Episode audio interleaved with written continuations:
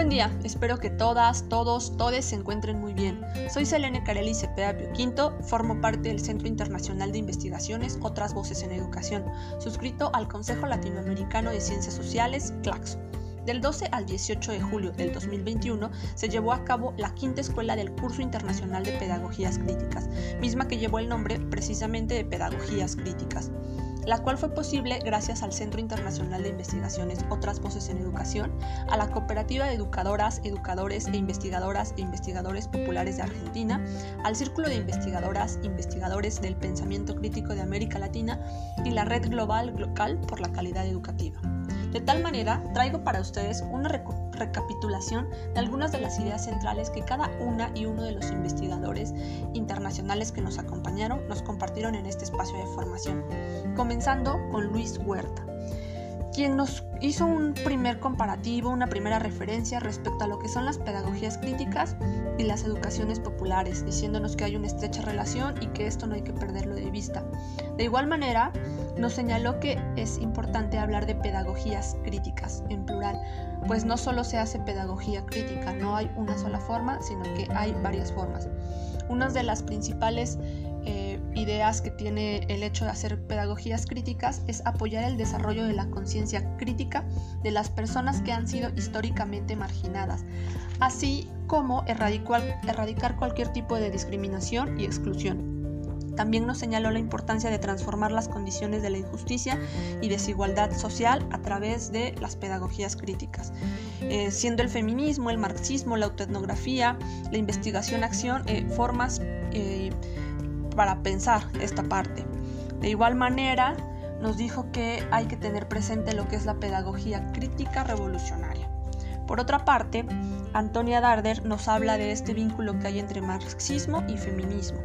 Ella nos señala hacia la cuestión de la urgencia de crear una pedagogía feminista crítica donde se cuestione el patriarcado que hay en el aula. Eh, se tiene que hablar ya mucho más acerca de feminismo, género y sexualidad y la pedagogía crítica ha sido dominada por hombres. El feminismo debe lograr eh, tomar mayor terreno. Por eso ella nos apunta mucho hacia generar estas pedagogías feministas.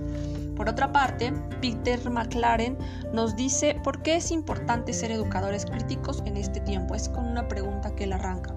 Él nos habla en particular del contexto en Estados Unidos, donde nos dice que hay una teoría crítica de la raza. Es algo que se ha intentado combatir mucho también en aquellos territorios eh, respecto a todo el racismo que se ha venido viviendo desde hace muchos años atrás y que sigue presente en la actualidad. Eh, nos habla de la importancia de reconstruir de, manera diferente todas estas cuestiones históricas que se han venido eh, contando. Hay un republicanismo, eh, republicanismos racistas que quieren prohibir la historia de la esclavitud. Sin embargo, él nos cuenta que es importante ¿no? hablar y dialogar en esta historia a través de estas otras formas para transformar pues, la cuestión que se está viviendo allá y la, y la teoría crítica de la raza en la práctica de pedagogías críticas resulta ser crucial. Se nos señala, Peter McLaren nos señala, que es crucial encontrar el camino alternativo a las relaciones sociales del capitalismo, pues estas reproducen todo lo que es patriarcal, racista, clasista y hay que transformar. De igual manera, Fernando Lázaro nos habla de eh, que para ser un pedagogo crítico hay que tener, eh, hay que hacerlo desde la existencia, una cuestión revolucionaria, no solo por leer a grandes pensadores como Marx, Freire, Freire o Gramsci, sino hay que pasar a la acción. De igual manera nos dice que no es, es importante no romantizar la pobreza, y que la escuela puede ser una poderosa arma de transformación social cuando se ejerce la pedagogía crítica revolucionaria.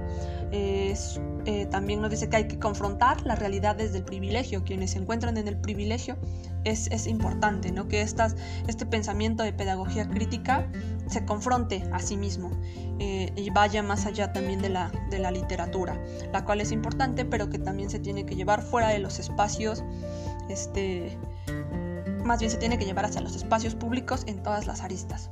De igual manera, se tiene que tener como muy presente la cuestión afrodescendiente, el feminismo, la, parte de lengua, la enseñanza de la historia, eh, la geografía.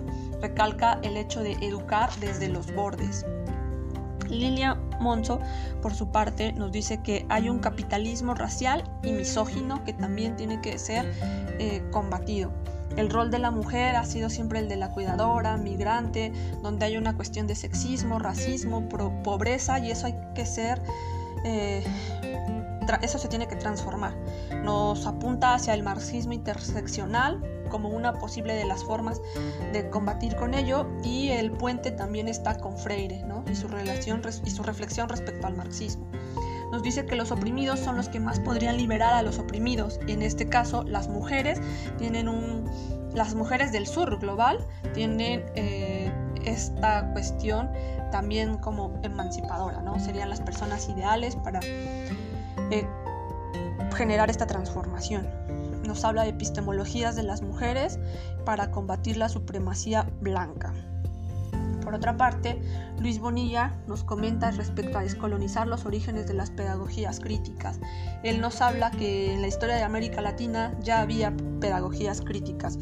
Eh, quizá tenían o no se nombraban tal cual pedagogías críticas, pero nos señala a Simón Rodríguez, a María Tegui y a Paulo Freire con sus proyectos educativos que propusieron en determinados momentos de, de la historia latinoamericana. Entonces ahí está este punto importante descolonizar los orígenes de la pedagogía crítica.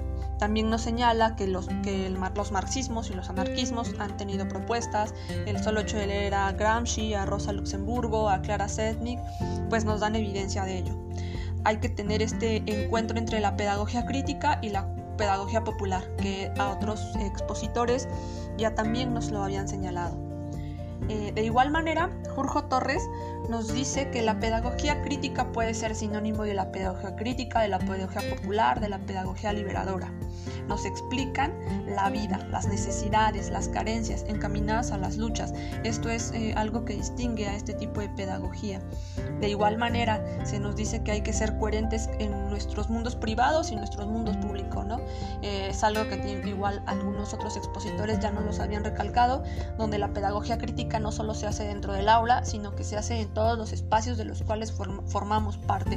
No es que dejemos un rol mientras estamos como docentes frente al aula con los eh, alumnos en otros espacios. ¿no? Esto es algo que se practica y se lleva en todas partes. De igual manera nos dice que pues ya existía, ¿no? que aunque él nos habla del contexto europeo, están las pedagogías anarquistas, socialistas, marxistas, que retoman bastante lo que es la pedagogía crítica, al igual que eh, se tiene lo que es la teología latinoamericana, los feminismos y también toda la concepción africana que, eh, bueno, por él estar en la parte europea tiene muy presente, ¿no? Ser muy vecinos con, las, con la parte africana. De igual manera, nos invita a hacer eh, una reflexión respecto a nuestro sexismo, racismo y clasismo eh, interiorizado. Pues si bien fuimos educados en un sistema precisamente que promueve todos esos valores, nos dice que para poder crear estas pedagogías críticas hay que cuestionarnos a nosotros mismos, identificar estas partes del sexismo, del racismo y del clasismo, desmontar esos valores. Nos dice que las pedagogías críticas tienen que cuestionar los modelos educativos homogéneos. Eso es muy importante respecto a la parte de las pedagogías críticas. De igual manera, la mayoría de los, nuestros ponentes que nos estuvieron acompañando retomaron a Paulo Freire como un punto crucial para crear estas pedagogías críticas, siendo un puente entre el marxismo, entre la cuestión de teología de la liberación y también entre las propias comunidades, entre el sector que es el pueblo. Este es un vínculo muy importante, así como el tener muy presente que no nada más es estar siendo crítico del aula, dentro del aula, sino en los espacios de los cuales formamos parte. Y bueno, estas fueron algunas de las reflexiones que nos eh, compartieron a lo largo de esta semana. Y al final bueno, finalmente les hago una invitación para que nos sigan a través de nuestras diversas redes sociales, en Twitter, en Facebook, en Instagram, en TikTok y en el canal de YouTube, en los cuales nos encuentran como otras voces en educación. De igual manera, los invito a que las y los invito a que visiten nuestro portal, donde día a día se comparten las noticias en educación más significativas de América Latina. Es un gusto compartir con ustedes y nos estamos escuchando en la próxima emisión.